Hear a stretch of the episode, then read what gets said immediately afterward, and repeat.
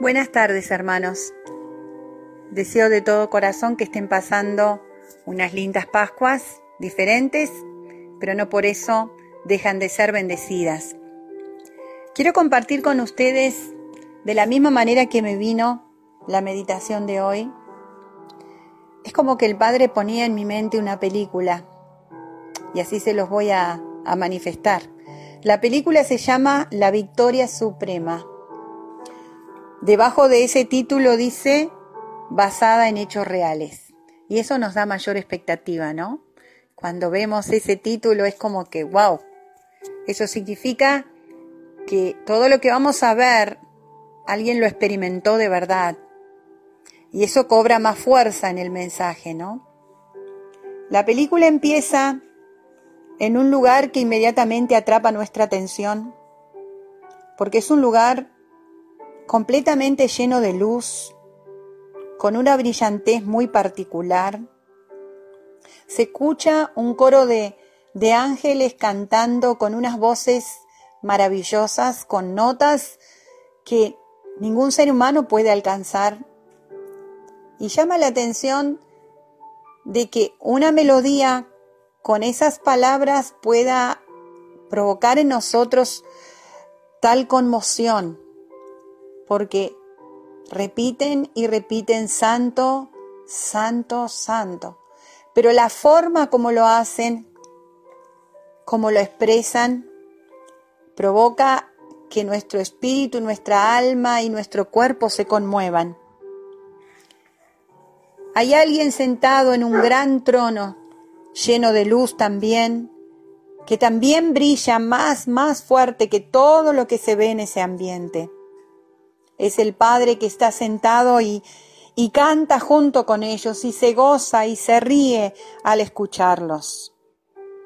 Pero nuestra vista va a un ser que está ahí también cantando, que también es un ángel, pero se destaca porque toda su ropa está llena de instrumentos y está cubierto con piedras preciosas que brillan y lo hacen ver mucho más grandioso y esplendoroso que los demás ángeles. Es Lucifer, el ser y el ángel creado más hermoso que todos, con más privilegios que los demás. El Padre también lo mira y se goza y se alegra al verlo. Pasa la escena, pero y por más que siguen los mismos personajes, en el mismo lugar, hay algo que cambia. El Padre se levanta de su trono. Su cara ya no es de alegría. Hay tristeza en sus ojos. Los ángeles observan eso y se detienen por momentos porque no saben qué pasa. El Padre le dice, Lucifer, Lucifer, acércate. Lucifer tampoco canta en este momento. Su cabeza ha caído. Su cuerpo está temblando. Algunos ángeles empiezan a retroceder y se esconden detrás de los demás. Los que estaban cantando adelante miraban y no sabían qué pasaba. El padre lo mira y le pregunta, ¿por qué? ¿Por qué lo has hecho? Te llené de gloria y de majestad. Te hice más hermoso que todos. Te vestí con todo el esplendor que podía. Eras más hermoso que todos los ángeles. Pero maquinaste contrataciones en mi contra. Tu corazón se ensoberbeció Quisiste ser igual a mí. Pero Lucifer, yo soy el que soy. No hay nadie fuera de mí, ni nadie vendrá después de mí. Con todo el dolor de mi corazón, serás ahora echado al Seol, a los lados del abismo. Y nunca más volverás a ser igual. En medio de esas palabras, todo el cielo se conmovió. Las columnas del templo de Dios se conmovieron también. Lucifer, aireado, vociferando en contra del Padre, sale de su presencia. Es echado por los demás ángeles, es echado por orden del Padre a esos lugares donde había sido determinado para este ser. Nunca sería el mismo, ni las cosas serían iguales. Pasa otra escena y vemos un campo hermoso, lleno de árboles de todo tipo, flores jamás vistas, colores maravillosos por todos lados, animales corriendo juntos sin pelearse. En medio de ellos pasean un hombre y una mujer, Adán y Evas creados por Dios. Entre ellos hay un amor que se nota en sus palabras, en su comunión, en la forma como se comunican. Al caer la tarde, llega para estar con ellos el Padre. También entre ellos se nota que hay una tremenda comunión. Son como grandes amigos, o quizás como el Padre con sus hijos, en confianza. Ríen juntos, comparten cosas. El Padre les enseña lo que deben hacer para que sigan para siempre en ese lugar de amor, de seguridad, de bienestar. Ellos disfrutan de su compañía y se comunican como iguales. Pero un día, sin ser invitado y sin que ellos lo esperaran, aparece un personaje cuando lo mirás no lo reconoces, porque ya su ropa no es, no es de piedras preciosas, ya no tiene instrumentos, ya no canta, se arrastra, su color es oscuro, sus ojos destilan odio, sutileza, engaño. No sabemos cómo, pero comienza un diálogo con la mujer. Y ella lo escucha con sus argumentos bien preparados y sus palabras, logra convencerla. Ella le creyó y cayó. Fue engañada y seducida y se olvida de las palabras de amor y de dirección que el Padre le había dado para que nunca estuviera en peligro. Y lo obedece, obedece a ese ser lleno de maldad y cae y peca. Y no solamente ella, sino que convence a su pareja para que haga lo mismo. Y él lo hace. Y los dos son llenos de, de dolor, de vergüenza, y se sienten totalmente separados de ese Padre de amor que los acompañaba. Sintieron que había un abismo entre ellos, que ya no podían comunicarse de la misma manera. Nada volvía a ser igual.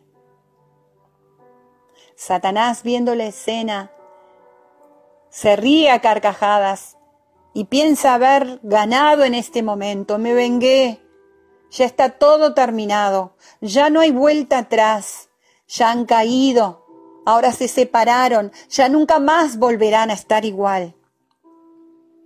Y cuando estaba disfrutando de su triunfo, escucha nuevamente esa voz que lo hacía temblar, esa voz que al escuchar él se caía de rodillas, postrado, porque no lograba levantar su cabeza y le dijo, Satanás, escucha bien, yo te diré unas palabras que nunca vas a olvidar. haré que tú y la mujer sean enemigos, lo mismo que tu descendencia y su descendencia, porque su descendencia te aplastará la cabeza y tú le morderás el talón. Satanás escucha aquellas palabras y dice, pero, pero, ¿qué es? ¿Qué estás queriendo decir? ¿Quién va a ser la simiente de la mujer? ¿Quién es? Yo ya quiero conocerlo. Y Dios con una sonrisa lo mira. Ni te lo vas a imaginar. Tú tendrás que descubrirlo. Pero cuando te quieras dar cuenta, esto sucederá. Satanás sale corriendo, llama a los suyos y dice, tenemos que estar alertas. Dios me dijo eso. Dios me dijo que alguien me aplastará la cabeza y que será la simiente de una mujer. Pero eso no va a suceder. Porque de aquí en adelante, a cada hombre que Dios levante, yo lo voy a tentar, lo voy a engañar, lo voy a hacer caer, lo voy a destruir para que no puedan aplastarme la cabeza.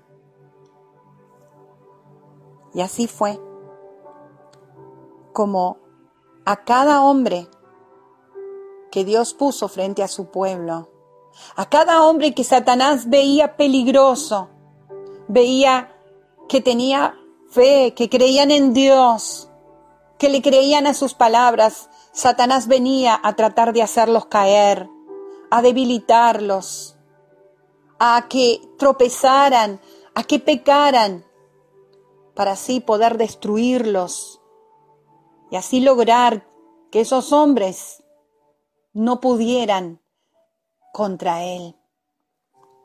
Y pasaron muchos años y todo lo que él hacía Luego se daba cuenta que no era aquella simiente de mujer que el padre le había dicho.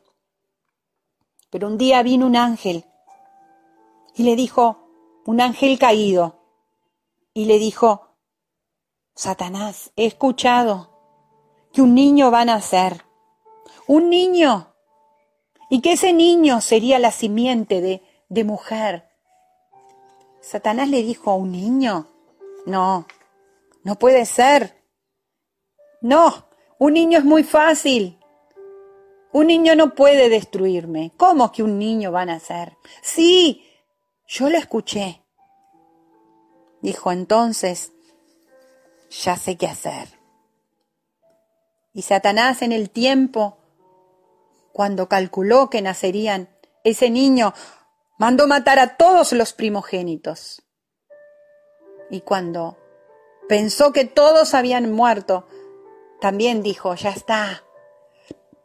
Fue más fácil de lo que pensaba. Lo logré. Destruí a todos los niños. Pero se dio cuenta que no, que no, que no había terminado. Pero ¿quién será?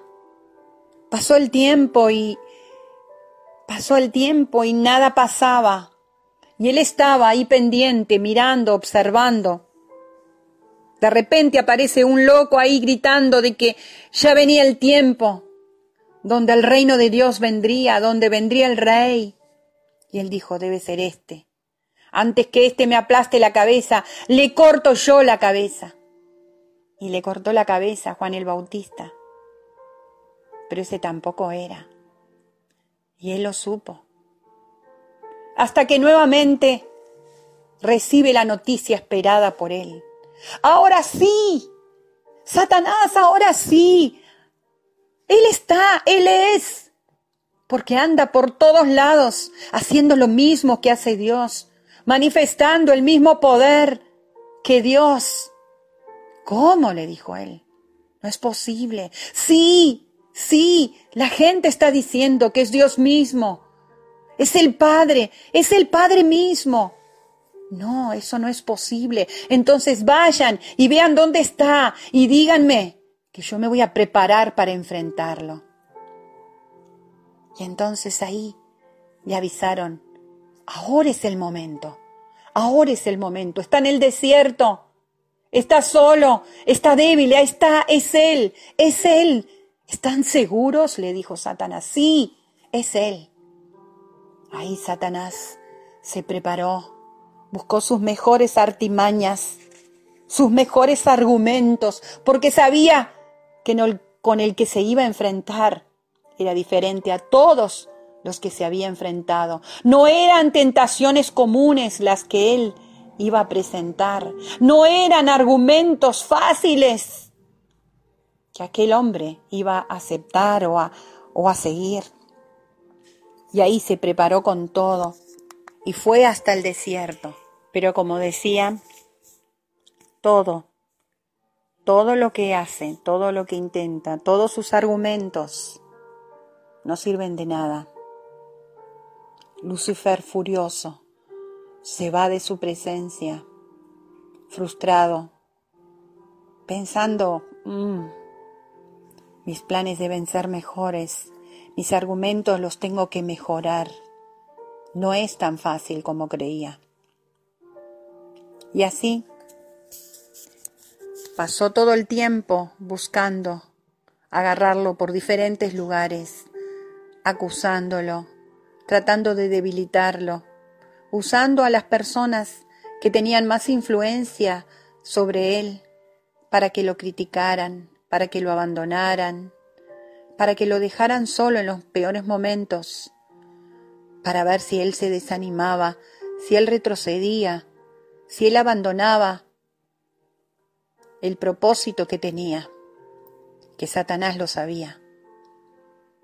Llegó el momento del monte, ahí cuando él estaba solo. Y ahí estaba cerca Satanás, escuchando, mirando la escena. Cuando lo escucha decir, Padre, si es posible, pasa de mí esta copa. Hmm. Debe haber dicho, oh, por favor, que escuche que sí, que hay otra, que hay otro plan, que este no está bueno. Por lo menos me dará más tiempo, por lo menos podré pensar en otra cosa.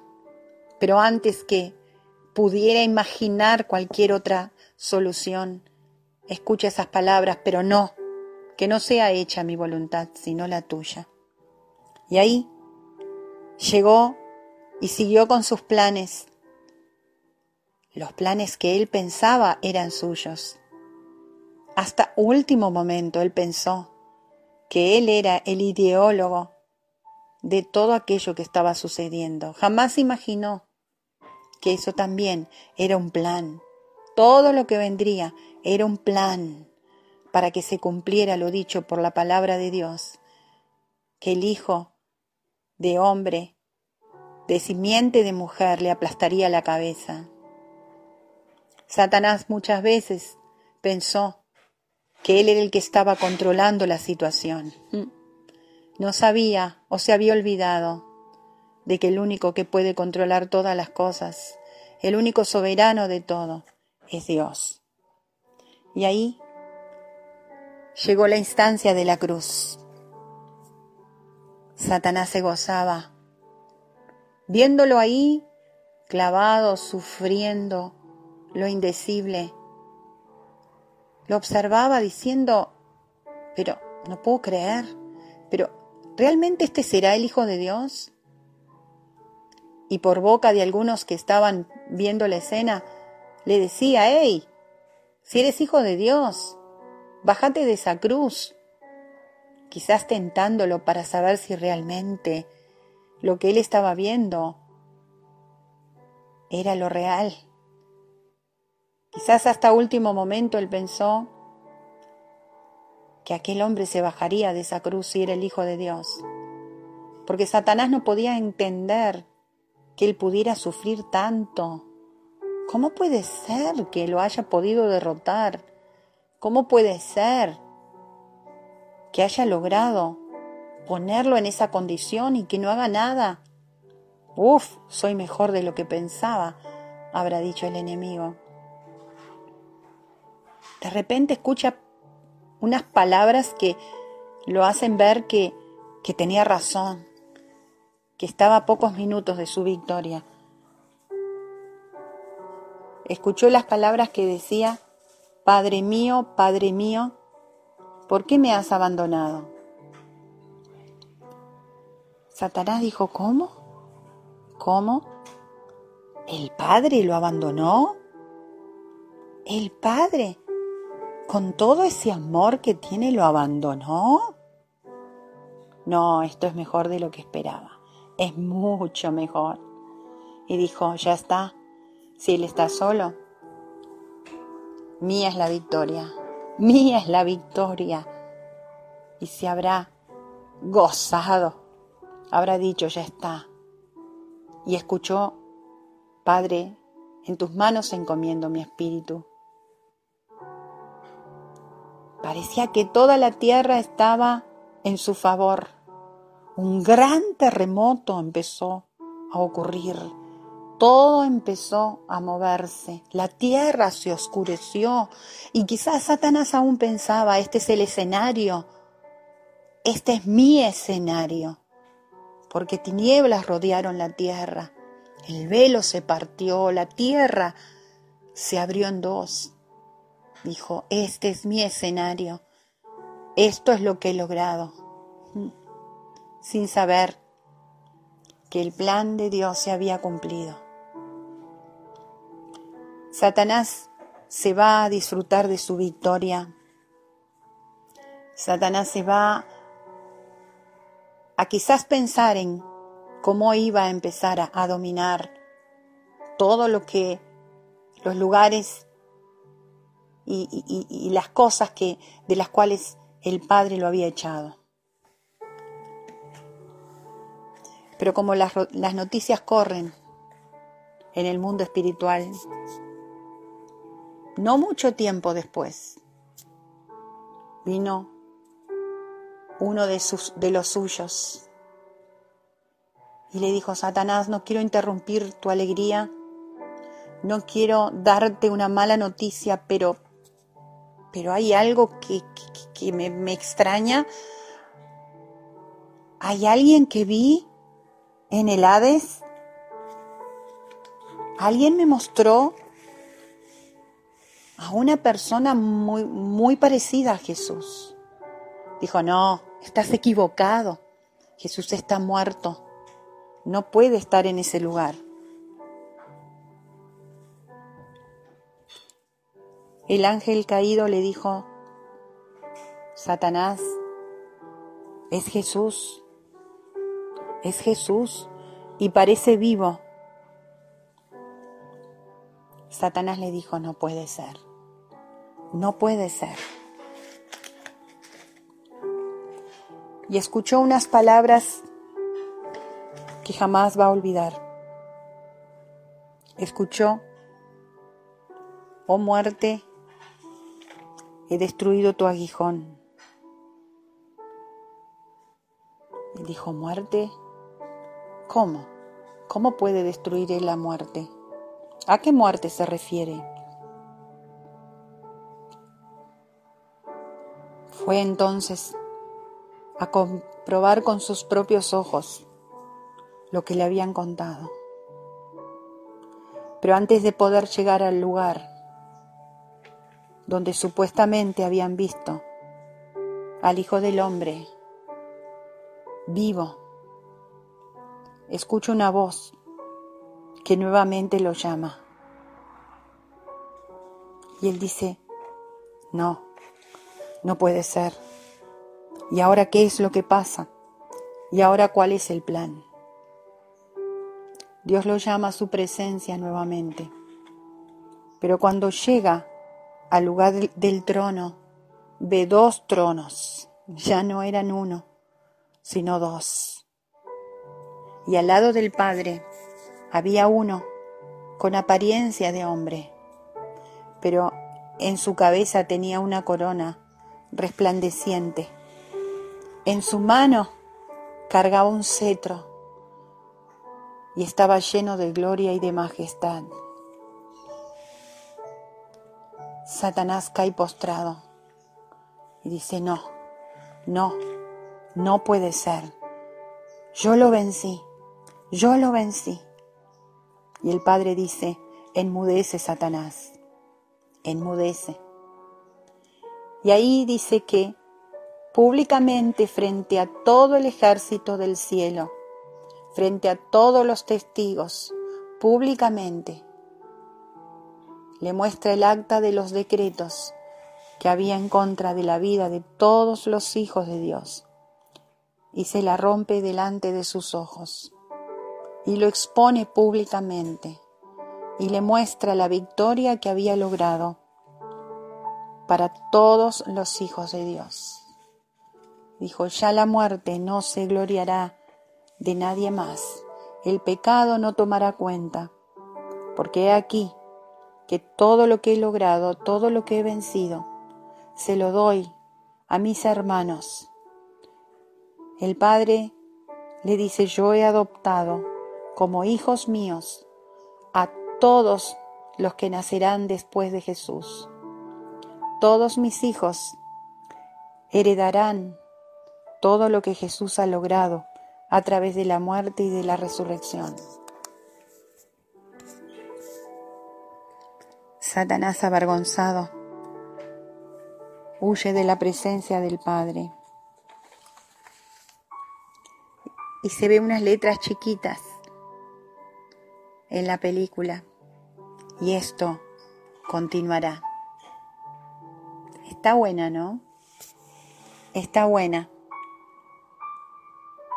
Me gusta porque puedo ver algunas fotos, ¿no? Después de esta película, de tantos episodios de todo el trayecto del plan, de fotos, ¿no? De personajes reales que han vivido toda esta historia hasta ese momento, pero esta historia continúa. Esta, esta historia continúa en tu vida y en mi vida, porque es una historia real. ¿Qué pasó después que Jesús murió?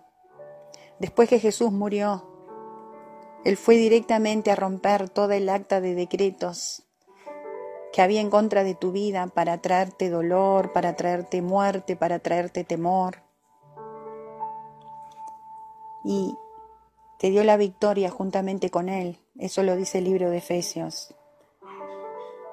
La Biblia dice que cuando aún nosotros estábamos esclavos del pecado, él murió por nosotros para darnos vida y para darnos libertad. En Romanos 6, 20 al 23 dice, cuando ustedes eran esclavos del pecado, estaban libres del dominio de la justicia. ¿Qué fruto cosechaban entonces? Cosas que ahora los avergüenzan y que los conducen a la muerte. Pero ahora que han sido librados del pecado, y se han puesto al servicio de Dios, cosecharán la santidad que conduce a la vida eterna. Porque si el Hijo os libertare, dice Juan, ustedes serán verdaderamente libres.